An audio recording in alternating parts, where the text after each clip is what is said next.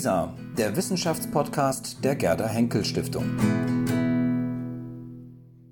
Herr Dr. Ruppenstein, Sie sind Archäologe und Mitglied der Österreichischen Akademie der Wissenschaften. Dort gibt es offenbar zurzeit etwas Unruhe. Es gibt einen Streit, ist das richtig, zwischen Naturwissenschaftlern und Geisteswissenschaftlern? Das kann man in dieser Allgemeinheit so nicht sagen. Zunächst vielleicht zur Korrektur, was für den Außenstehenden natürlich völlig unwichtig ist, aber innerhalb der Akademie denn doch sofort zu Spannung führen würde. Als Mitglieder bezeichnet man nur die wirklichen und korrespondierenden Mitglieder, also die Mitglieder der Gelehrtengesellschaft meistens qualifizierte Wissenschaftler, Professoren aus verschiedensten Fachrichtungen, die sich in die philosophisch-historische Klasse und in die mathematisch-naturwissenschaftliche Klasse teilen, die gegenwärtig paritätisch sind diese beiden Klassen besetzt, also mit der gleichen Mitgliederanzahl. Ich bin Mitarbeiter, wissenschaftlicher Mitarbeiter, kein Mitglied. Ah, das war so aus einem Interview mal zu lesen, dass Sie Mitglied seien der Ja, das steht, äh, haben Sie recht, das steht auch im Standardinterview ist es im Grunde ja auch wurscht, aber da kamen natürlich auch gleich Postings, wo darauf angespielt wurde. Das ist auch in diesem Standardinterview falsch gemeldet. Aber Sie sind so weit in der Diskussion drin, dass Sie uns sicherlich sagen können, um was es konkret geht zurzeit. Natürlich, ich bin ja in der, in, in der Akademie, das ist sozusagen so ein interner Punkt zum Aufbau der Akademie sozusagen. Mhm. Ja, das Ganze ging los, es hat natürlich eine längere Vorgeschichte, es kulminierte im äh, November des vergangenen Jahres, als die Mitarbeiter jetzt informiert wurden über eine sehr weitgehende Strukturreform, die geplant war. Und ein mit dieser Strukturreform äh, verbundenes Element war, dass eine sehr hohe Anzahl von Arbeitsplätzen gefährdet waren. Es wurden verschiedene Zahlen genannt, aber als äh, Minimalzahl waren zumindest 150 Vollzeitäquivalente, wie das in dieser Terminologie genannt wird, gefährdet.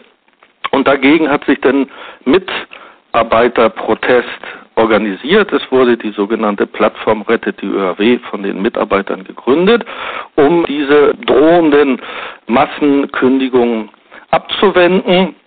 Wir haben dann eine Petition verfasst, eine Online-Petition, ungefähr 15.000 Personen, darunter sehr, sehr viele Wissenschaftler wirklich aus der ganzen Welt, haben diese Petition gegen diese geplanten Maßnahmen unterzeichnet und auch kommentiert.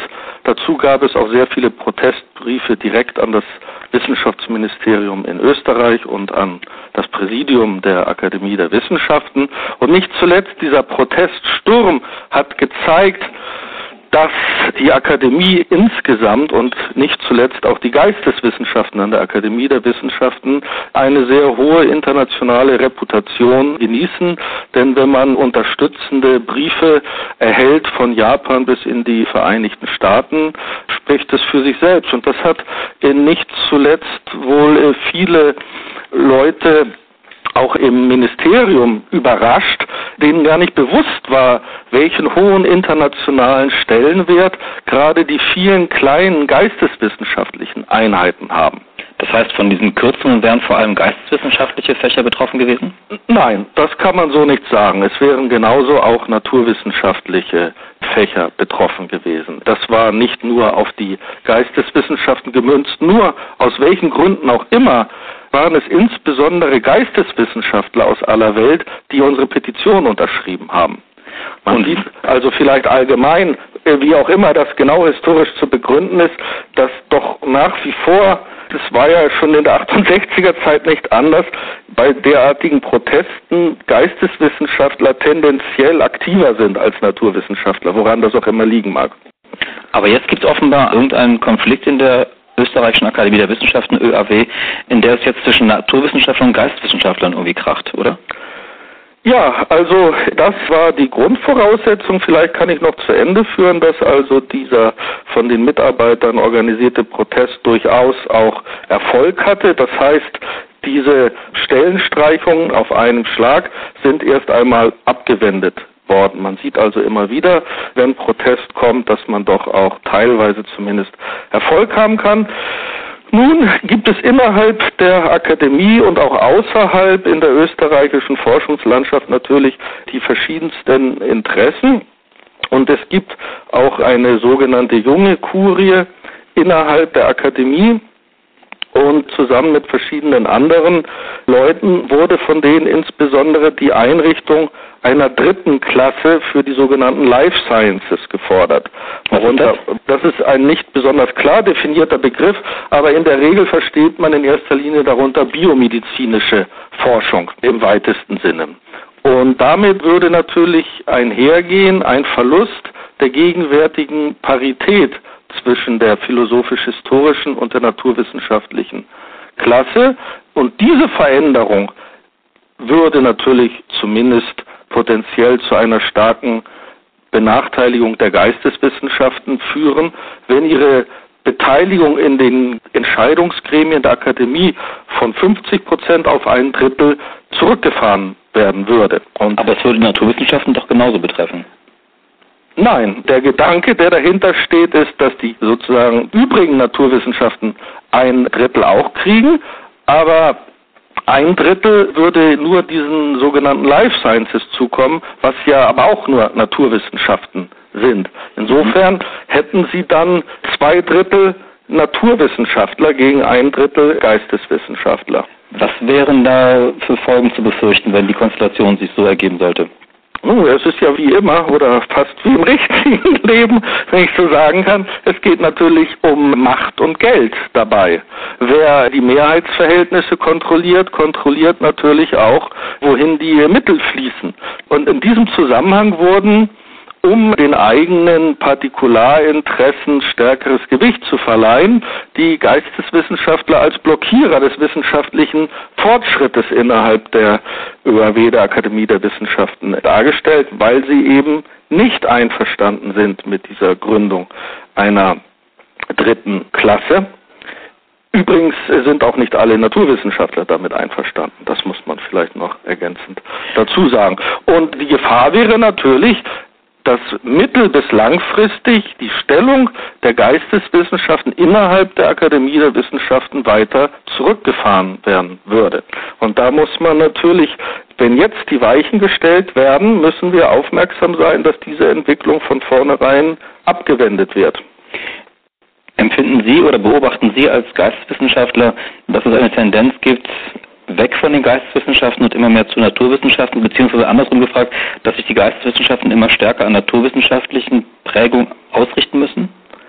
Ja, das ist in der Tat so, insbesondere auf der Ebene der Wissenschaftsfunktionäre, so möchte ich sie mal nennen, in den Forschungsinstitutionen, in den Universitäten und auch in den Ministerien gibt es viele, die glauben, Modernisierung sei gleichzusetzen mit einer Ausrichtung nach dem gegenwärtigen Modell des naturwissenschaftlichen Wissenschaftsbetriebes.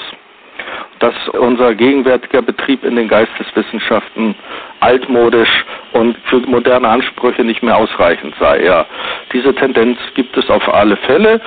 Häufig ist diese Kritik unter vorgehaltener Hand, aber sie wird zunehmend offener und auch aggressiver vorgetragen gerade wenn die Geisteswissenschaftler Protest gegen diese Forderungen erheben.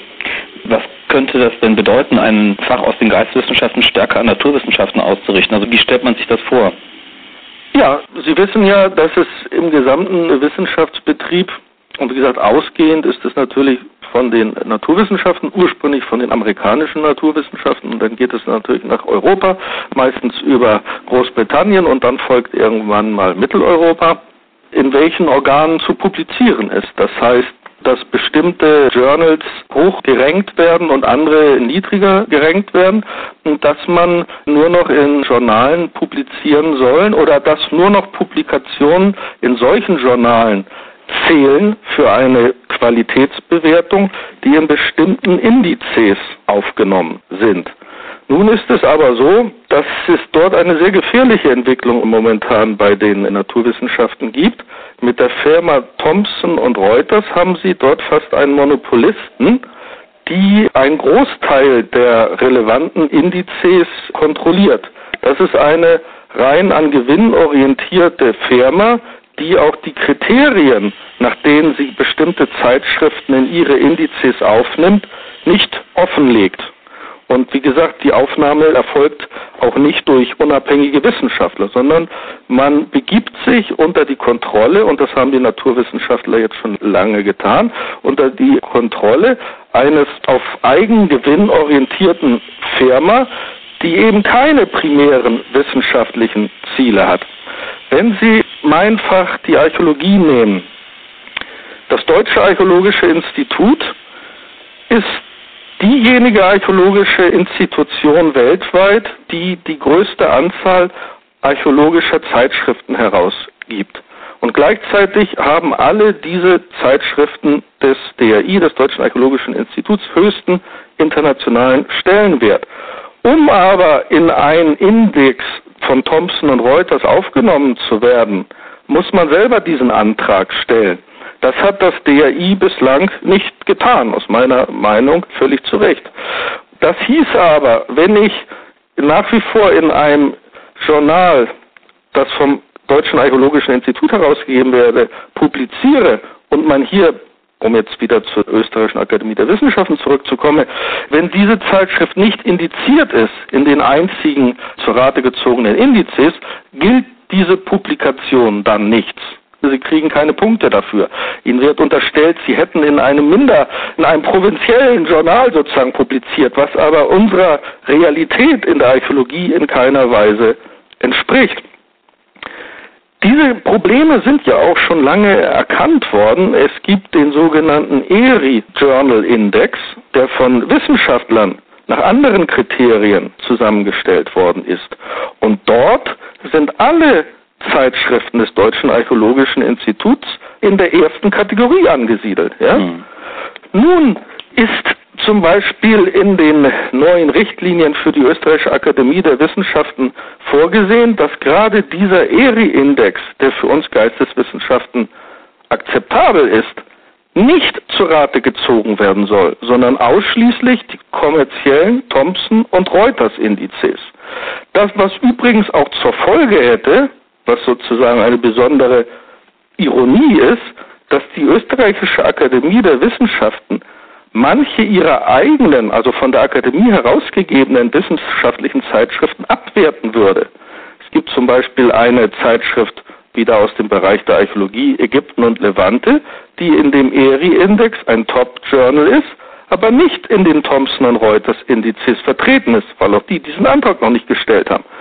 Wenn wir aber nach Wunsch der Akademie und möglicherweise auch des Ministeriums hier in Österreich, also nur diese Thomson und Reuters Indizes heranziehen würden, hätten wir die, ja, sehr merkwürdige Institution, dass im Grunde damit die Akademie dazu beitragen würde, den Stellenwert ihrer eigenen wissenschaftlichen Zeitschriften abzuwerten. Publizieren denn Geisteswissenschaftler anders als Naturwissenschaftler, beziehungsweise andersrum gefragt, können Geisteswissenschaftler in dem Rhythmus publizieren, wie es Naturwissenschaftler tun? Das ist schwer zu beantworten, weil natürlich auch die Naturwissenschaften nicht homogen sind. Der moderne Wissenschaftsbetrieb und der Versuch, Qualität zu quantifizieren, führt natürlich dazu, dass immer mehr publiziert wird. Auch dort geht diese Tendenz von den Naturwissenschaften aus, aber auch hier geht die Tendenz in den Geisteswissenschaften dazu, dass immer mehr auf Quantität geschaut Wert, was zur Folge hat, dass sicherlich immer mehr banale Dinge publiziert werden. Und die Journal Reviews haben meiner Meinung nach diesen Prozess nicht aufhalten können. Eine andere Tendenz, die zu beobachten ist, dass gerade von Wissenschaftlern immer mehr erwartet wird, dass sie anwendungsorientiert arbeiten, beziehungsweise dass Studenten, Studentinnen vor allem anwendungsorientierte Fächer studieren sollen. Ist das auch ein Vorwurf, der an die Geisteswissenschaften gerichtet wird, dass sie zu wenig anwendungsorientiert seien? Ja, das kann man teilweise hören. In manchen geisteswissenschaftlichen Fächern ist es vielleicht von vornherein klar, dass keine unmittelbare Anwendung in dem Sinne, wie sie gerne gesehen wird, in der Wirtschaft oder in der Industrie möglich ist. Aber selbstverständlich steht das immer im Hintergrund, dass man sagt, dass die Geisteswissenschaften eben einen geringeren volkswirtschaftlichen Nutzen erbringen als Naturwissenschaften. Selbstverständlich wird versucht, von manchen Naturwissenschaftlern damit zu punkten, um selber mehr Fördermittel von den staatlichen Stellen und sonstigen Geldgebern eintreiben zu können. Dann versuchen Sie doch mal zu definieren, warum sind die Geisteswissenschaften heute denn noch wichtig, wenn sie so wenig anwendungsorientiert erscheinen? Ja, sie sind natürlich nicht anwendungsorientiert in einem unmittelbaren, oberflächlichen Sinn.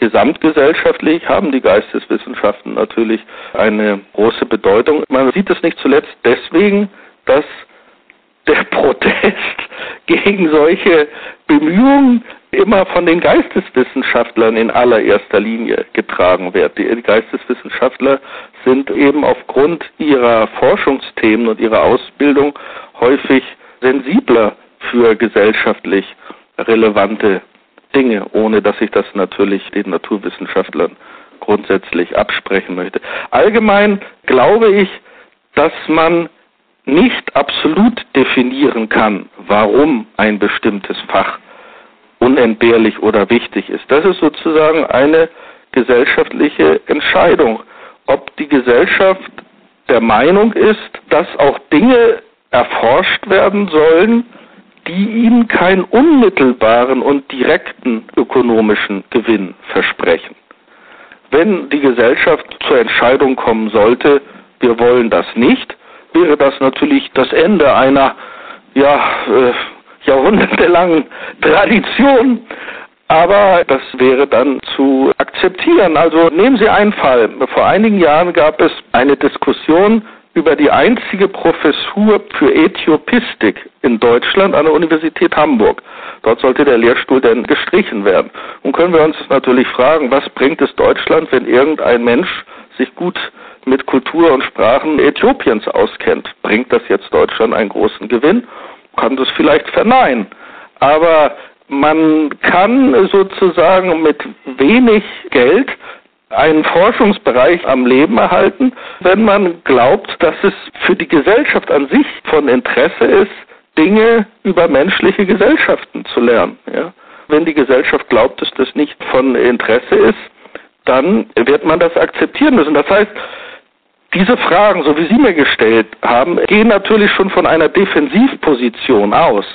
Ein Naturwissenschaftler würde man derartige Fragen in der Regel nie stellen obwohl es selbstverständlich auch in den Naturwissenschaften sehr, sehr viele Bereiche gibt, die keinen direkten Anwendungsbezug haben. Wir können ja zum Beispiel fragen, wofür brauchen wir Astrophysik, wenn Deutschland oder Österreich nicht planen, in den Weltraum zu starten? Oder theoretische Physik oder theoretische Chemie. Also es gibt sehr wohl natürlich auch Bereiche in den Naturwissenschaften, die nicht unmittelbar anwendungsbezogen sind. Und dennoch werden sie nicht in dieser Weise hinterfragt und in Frage gestellt wie Geisteswissenschaften, hm. weil einfach offenbar der gesellschaftliche Paradigma sich in Hinblick auf die Naturwissenschaften verlagert hat. Das heißt, wir müssen als Geisteswissenschaftler natürlich an die Öffentlichkeit treten und unsere Ergebnisse publik machen und als Archäologen beispielsweise haben wir es da eigentlich sogar recht leicht, denn es besteht insgesamt doch ein recht breites Interesse für archäologische Forschung in der Öffentlichkeit, doch mehr vielleicht als für andere Themen der Geisteswissenschaft. Da liefern Sie mir ein wichtiges Stichwort Archäologie. Sie sind Archäologe. Offenbar geht doch das gar nicht immer auf, dass man Naturwissenschaften und Geisteswissenschaften sozusagen feinsonderlich voneinander trennt, sondern ich glaube, Sie als Archäologe arbeiten doch auch häufig mit naturwissenschaftlichen Methoden, oder nicht? Ja, selbstverständlich. Das heißt, die Zusammenarbeit zwischen Geisteswissenschaftlern, was Archäologen von Haus aus sind, und Naturwissenschaftlern, das ist schon seit ja, Jahrzehnten ein fester Bestandteil moderner archäologischer Forschung. Das heißt, Zusammenarbeit zur Analyse von Keramik beispielsweise, um deren Herkunft möglicherweise bestimmen zu können, oder Zusammenarbeit mit Zooarchäologen, die Tierknochen untersuchen, um die Wirtschaftsweise und die Ernährungsgewohnheiten der damaligen Populationen verstehen zu können, oder Zusammenarbeit mit Anthropologen, die Menschenknochen untersuchen, um Krankheiten und verschiedene Dinge rekonstruieren zu können. Das heißt, für uns gehört die Zusammenarbeit mit den Naturwissenschaftlern natürlich längst zum Tagesgeschäft. Das heißt, in keiner Weise geht es darum, Geisteswissenschaften gegen Naturwissenschaften auszuspielen. Aber es ist leider so, dass von manchen Wissenschaftsfunktionären mit naturwissenschaftlichem Hintergrund Druck auf die Geisteswissenschaften ausgeübt wird und diesem Druck müssen wir entschiedener entgegentreten. Und das tun Sie zurzeit in der Österreichischen Akademie der Wissenschaften. Sie sind Sprecher einer bestimmten Plattform, die nennt sich Rettet die Akademie der Wissenschaften. Ja, zusammen mit einer Kollegin Monika Mokre sind wir Sprecher der Plattform Rettet die Akademie der Wissenschaften, die eben Ende letzten Jahres entstanden ist, um diese geplanten massiven Stellenstreichungen und weitere Veränderungen aufzuhalten. Herr Dr. Ruppenstein, haben Sie vielen Dank für dieses Gespräch. Danke Ihnen. Danke Ihnen.